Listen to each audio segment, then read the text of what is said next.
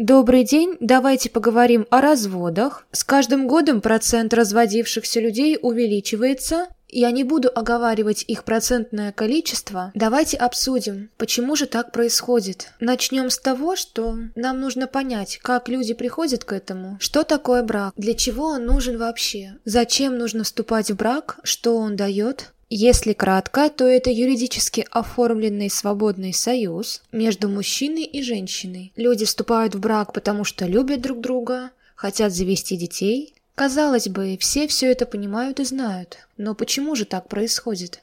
Бывает так, что сначала люди просто живут вместе, узнают друг друга. У них все хорошо, и, казалось бы, дело идет к свадьбе. Они женятся, и, что я заметила в последнее время, живут какой-то небольшой период вместе, и потом резко разводятся. Здесь причина кроется в смене социальных ролей. То есть люди, уже осознавшие себя мужем и женой, просто начинают предъявлять больше требований к партнеру, которые почему-то думают, что если человек на тебе женится или выйдет замуж, думают, что он больше никуда не денется, и с ним можно вести себя так, как хочешь ты. Также считают, что человек изменится после свадьбы, ведь он любит меня.